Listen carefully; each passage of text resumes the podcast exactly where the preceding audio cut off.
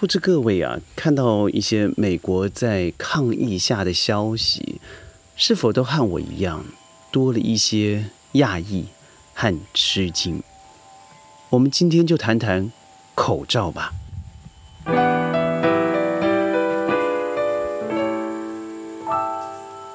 欢迎各位加入今天的宣讲会，我是轩。我相信各位刚才一开始应该听到了我的身旁的风铃声，一阵的清风，加上我眼前这一袭的绿意。没错，我现在人在川林啊。川林是一个什么样的地方？它是距离吉隆坡市区一百公里的路程。而在这个地方，为什么我们在这里已经住了四个月呢？也就是 COVID-19。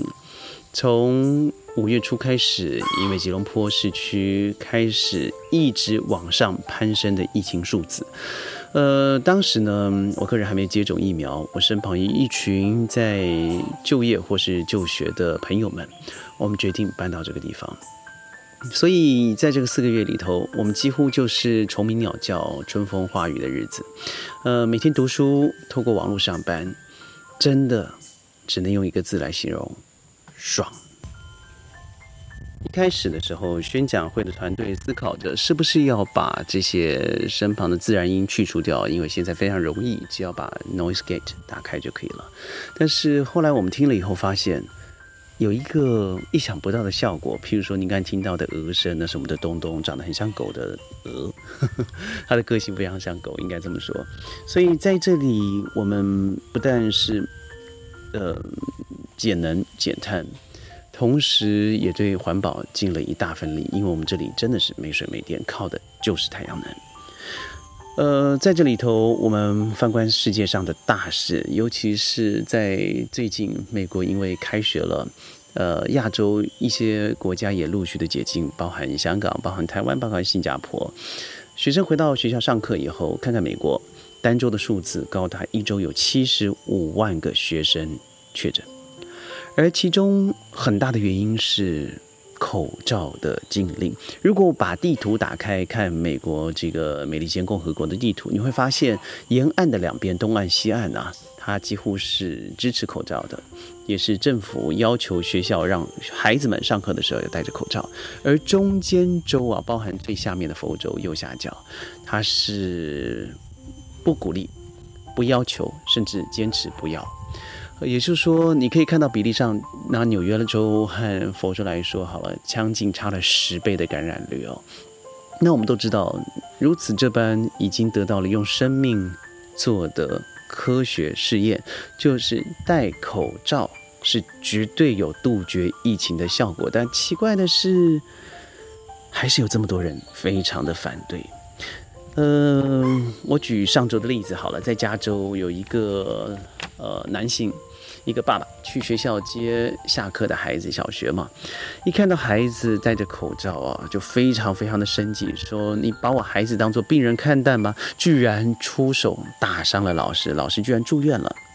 在呃美国的亚利桑那州，亚利桑那州，呃有一个男子呢，看到学生戴着口罩，居然到学校去理论，把校长打伤了，而事后知道他的孩子根本没有在该学校就读。可笑吗？呃，对，或许在我们生在我们的教育生活上里头，看起来这是可笑的，因为不可思议嘛。为了自己的健康，为了别人的健康，为什么不这样做呢？但是，如果我们推到美国过去的一个嗯发展历史，我想到的是 Barry Goldwater，他在他是一九六零年翻译过来应该叫做高华德，呃，Goldwater 对高华德。他是一个当时啊非常高举着自由主义的一个政客，应该这么说。但是可笑的是，他在高举着自由主义的同时，他却歧视的是黑人。所以很多时候，我想到这个那个时候是呃呃 quarantine 到 equal，那是一九六零年代哦，就是黑人还遭受歧视的同时，那我还可以谅解那个时代背景。但这是现在耶。这些奇怪的老白男呐，心态让我觉得是，他本身是在捍卫特权，而不是捍卫一个民主与正义。当然，你不能说保守党哦都是这样子的人，但很奇怪的是，这一次的口罩阵力，尤其以佛州来说，它就是标准的一个保守派。嗯，造成的一种民粹主义后的结果，在佛州的崩崩溃里头，州长居然说这是个人的自由选择，也就是说你要去死也是你自己的选择。K.O. 了这么多人，而州长把这个东西挂在嘴巴里，说我追求的是个人自由，不觉得非常好笑吗？所以这种我认为老白男的一个心态会造成的是，很多人会以保护文化。的这个高举这样的大旗当做一个理由，但他真正的实事是一种歧视，歧视人种，歧视性别。他在歧视的过程，相对的得到了优越感。这一次在阿富汗的撤军，我就觉得非常可笑啊！你这样子仓皇撤离，你所说的带去的民主，但在不到二十四小时时，已经证明你过去的二十年是错误的。那你保护的是什么？而更不要说你提供的二兆美金，你其中只有百分之二到百分之五是真的拿在做基础建设。那请问这二十年你真正的是要什么？是要独霸散播你自己本身的一个呃特权呐？所以我认为在口罩里头，我看到的就是这样子一的一种民粹，甚至可以说是一种阴谋。呃，我再以美国人来反击美国人好了，譬如说呃诺贝尔经济学家克鲁曼克鲁曼。他说酒驾也是自由啊，但为什么有百分之九十七的人反对酒驾呢？因为大家都知道这是错的，这是伤及了人身自由的。所以当他说出来以后，既然酒驾也是自由，你为什么就制止他？而口罩已经明白的证明了，它是会保护个人与团体的，你却不用法治的方式来看待它。呃，更可笑的，我再用美国人来反击他们。呃，印第安纳大学。他有八名学生呢，一状告上了法院，就是学校规定他们，啊，要是打疫苗，是打疫苗要戴口罩。哎，come on，美国是世界上拥有最多疫苗的国家，是百分之一千呐。所以你拥有这样的特权，你却告上了法院，而说这个剥被剥夺了自己选择的权利。但你要知道吗？这不是发生在你这所学校，在二十世纪初，是我记得是。呃，美国的麻州剑桥，他那那个时候规定每个人都要打天花的疫苗，而当时我记得有个神父牧师吧，他说我不打，因为我有我是一个自由的人，我有我自己的人权，而在决定我自己是否健康的过程呢，我知道什么对我是最好的决定，而他这样上诉到了最高法院，得到的结果是对，没错，我了解你要捍卫自己的权利，但是。面对群体权益的同时，个人的自由必须要摆在一旁。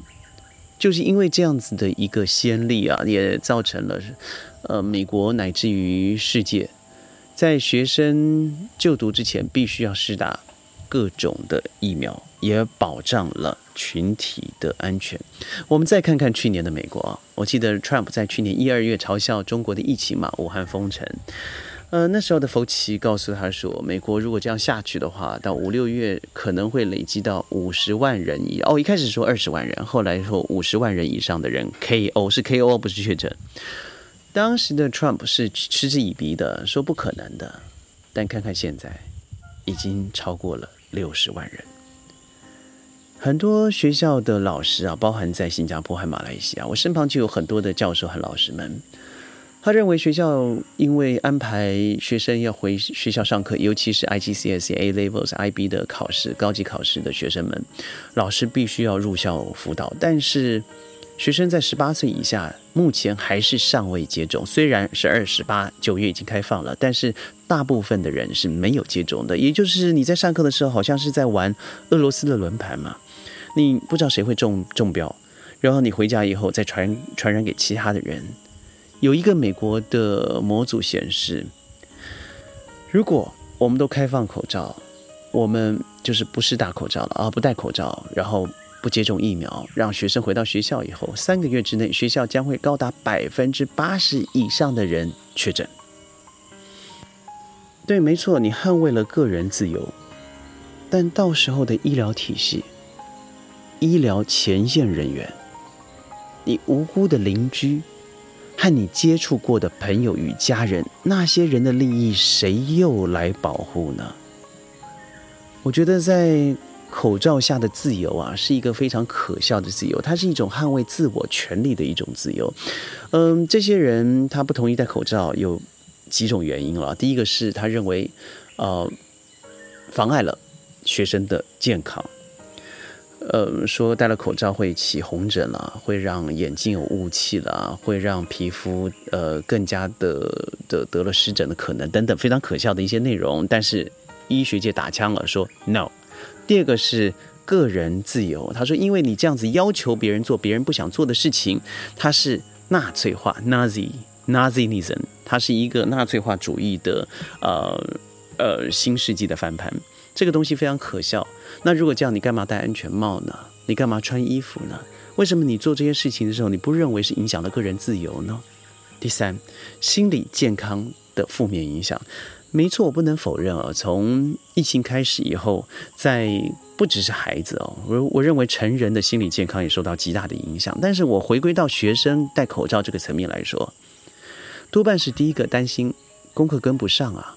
尤其是对于大考、高考的学生们，他们是非常焦虑的。我身旁有几个要考大考的学生们，他总是担心在在这个网上的课程是不够的，即使安排了一些 tuition，在家教的课程里头，他也觉得说自己。应该还有更大的差距。为什么？已经你少了彼此同学之间的互动，你不了解彼此的进度，这种会产生一种 gap。这个 gap 就是让你有一种恐惧感，因为你不了解这洞有多深呐。第二是远距上课实际上很闷呢，的确很闷。你想看，你就像我好了，我现在录音哦，对着一个大荧幕，呃，我都觉得在说话的过程，呃。有时候觉得自己的确挺无趣的，何况是孩童们。他从早上八点到下午五点，他中间的过程、上课的过程，他只能按着平板。体育课按着平板，呃，家政课按着平板。我看着亲眼在我面前上的美术课、音乐课，跟着没有共鸣的歌声一起唱歌，我觉得很可爱、很可笑。但我对他来说，久了以后没有互动嘛，无聊。第三个。他更担心的是，到了学校以后，如果不戴口罩，会不会传染疫情，会散播出去，自己成为那个坏人？对，这是我所说的三个心理健康上的影响，但的确存在。但是，它是否造成因为如此不戴口罩？我认为这是非常可疑的。也就是说，纵观我刚才所说的学生健康了、个人自由了、心理健康发展等等，我认为都不足以让它影响了学生戴口罩上上学的这个事实。到这里，我我事实上想到一个话题啊，就是在疫苗接种接种开始的时候，台湾嘛疫苗荒，因为台湾政府高高调的护航本土疫苗高端，那很多人借由到美国施打这个 B N T 疫苗，所以顺便去四周的旅行等等。那这些人现在发现美国又爆发了，是否又要回来啊？这样来来回回会花多少钱、多少精神？那值得吗？呃，最后我要说的是，佛州发言人 Christina Pusher，他说了这个，他引用引经据典啊，布朗大学的研究报告说，戴口罩在科学上面是没有依据的，没有什么依据呢，就是它可以防范疫情的扩张。哎，这是在二零一九年以前发表的论文期刊啊，那你怎么可能放到现在？因为整个 COVID nineteen。上至总统，下到市民，都没有人知道它正确的发展样貌。你怎么可以这样道听胡说呢？口罩下的自由更像是一个照妖镜，把人心最恐怖的那种、最无耻的、最不屑的、最冷酷的那一面都照了出来。真的建议您，有疫苗赶快打疫苗，有口罩随时要戴上。不但是为了自己，更是为了整个国家与社会。宣讲会呢，每天十五分钟，在云端和您见面。因为我们开播这四个月以来呢，得到非常大的呃反响。当然，宣与团队呢，最重要的核心目的，还是可以把这些消息在呃服务世界的华人，在哔哩哔哩、小红书、Instagram、TV、Facebook。你都可以听到我们的频道。最近我们增加了微信听书哦，所以可以借用你的习惯聆听我们的消息。宣讲会，明天云端见，拜拜。